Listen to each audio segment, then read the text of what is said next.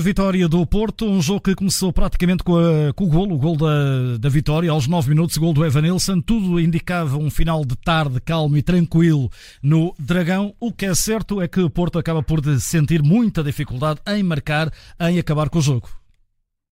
Exatamente, um jogo com uma reta final hum, atípica até, com o Porto a sofrer muito, mas hum, já lá vamos. Sérgio Conceição não deixou cair Romário Baró do 11 inicial, ele que ficou ligado ao gol do Barcelona na Champions. Voltou a apostar em Nico Gonzalez ao lado de Alan Varela, recuperou também Evan Nilsson para a equipa titular e lançou PP como extremo a partir da esquerda. E foi precisamente hum, o brasileiro o grande agitador do jogo portista naquela fase hum, inicial, com um, passes desde a esquerda para a zona do lado direito, com João Mário a subir também no terreno, e foi PP que acabou por fazer a assistência para Evanilson num lance em que o Portimonense hum, comete ali um lapso na primeira fase de construção há um passe mal medido. O Vendel, muito astuto na leitura, consegue antecipação, liga de imediato com o PP, que jogando da esquerda para a zona central estava a pisar o corredor central e de imediato essa assistência para o Evanilson, para o, o golo único da partida. Evanilson que entrou uh, muito interventivo neste jogo. Para além do golo, já tinha tido duas oportunidades anteriormente e foi um jogador sempre apontado à baliza do Vinícius Silvestre, replicando aquela que é, do meu ponto de vista, a melhor dupla atacante do Porto, com Taremi num papel mais de entrelinha, mais de 9,5, a Vanessa a procurar desmarcações nas costas da linha ofensiva do Portimonense.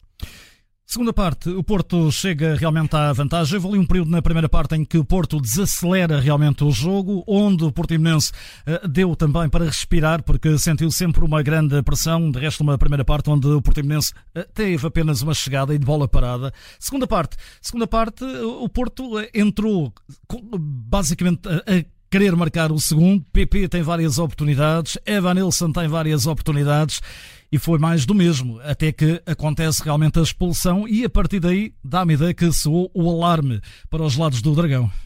O Portimonense tentou esticar um pouco mais o jogo no início da segunda parte. O jogo esteve mais repartido, mas de imediato a equipa de Paulo Sérgio percebeu que provavelmente iria ter mais prejuízo do que benefício com essa postura e voltou a recuar um pouco no terreno porque o Porto foi acumulando situações. Entrou com muita facilidade no último terço, houve espaçamento entre setores da equipa Algarvia e de facto esta hum, segunda parte fica marcada sobretudo pelo desperdício do, do Porto, algo que Sérgio Conceição vai ter de corrigir a breve trecho porque está a penalizar a equipa. Já o tínhamos visto na Champions perante o Barcelona e hoje foi esse fator que uh, explicou a forma como o jogo ficou em aberto até à reta final. O Porto produziu bastante, com Taremi entre linhas a conseguir servir Romário Baró, com PP também, quer à esquerda, quer à direita, a entrar dentro da área, com as subidas de Eustáquio, uh, que entrou na segunda parte, depois ficando o Nico um pouco mais preso. Enfim, o Porto entrou com muita facilidade, gerou muitas ocasiões de perigo, mas de facto não conseguindo concretizar, deixou sempre uma margem de oportunidade para o Portimonense que acabou por acalentar essa esperança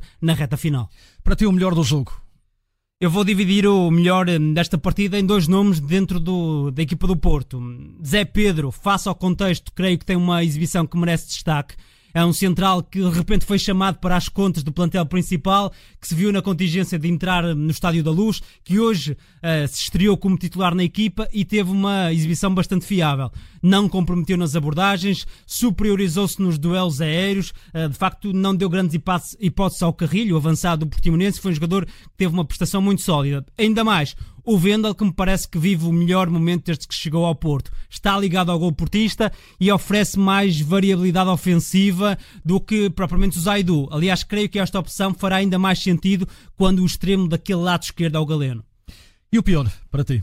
O pior, a exibição eh, intermitente e com prejuízo para a equipa do David Carmo creio que era evitável aquela entrada que deu o segundo cartão amarelo e com isso uh, obrigou o Porto a um reajuste tremendo nesta reta final. Teve mais um ou outro lapso em construção, ali um ou outro passo mal medido, deixou a equipa algo desprotegida e, portanto, foi talvez o nome mais eh, apagado da exibição do Porto e, de facto, aquela expulsão ia prejudicando ainda mais a equipa de Sérgio Conceição. Está entregue então este relatório de jogo eh, com a Felipe Coelho na vitória do Futebol Clube do Porto à oitava jornada. O Porto estava pressionado também pela vitória ontem do Benfica e também do Sporting de Braga. Valeu o gol do Evanilson um gol aos 9 minutos da primeira parte. É um relatório de jogo que está também disponível através do podcast da Rádio Observador.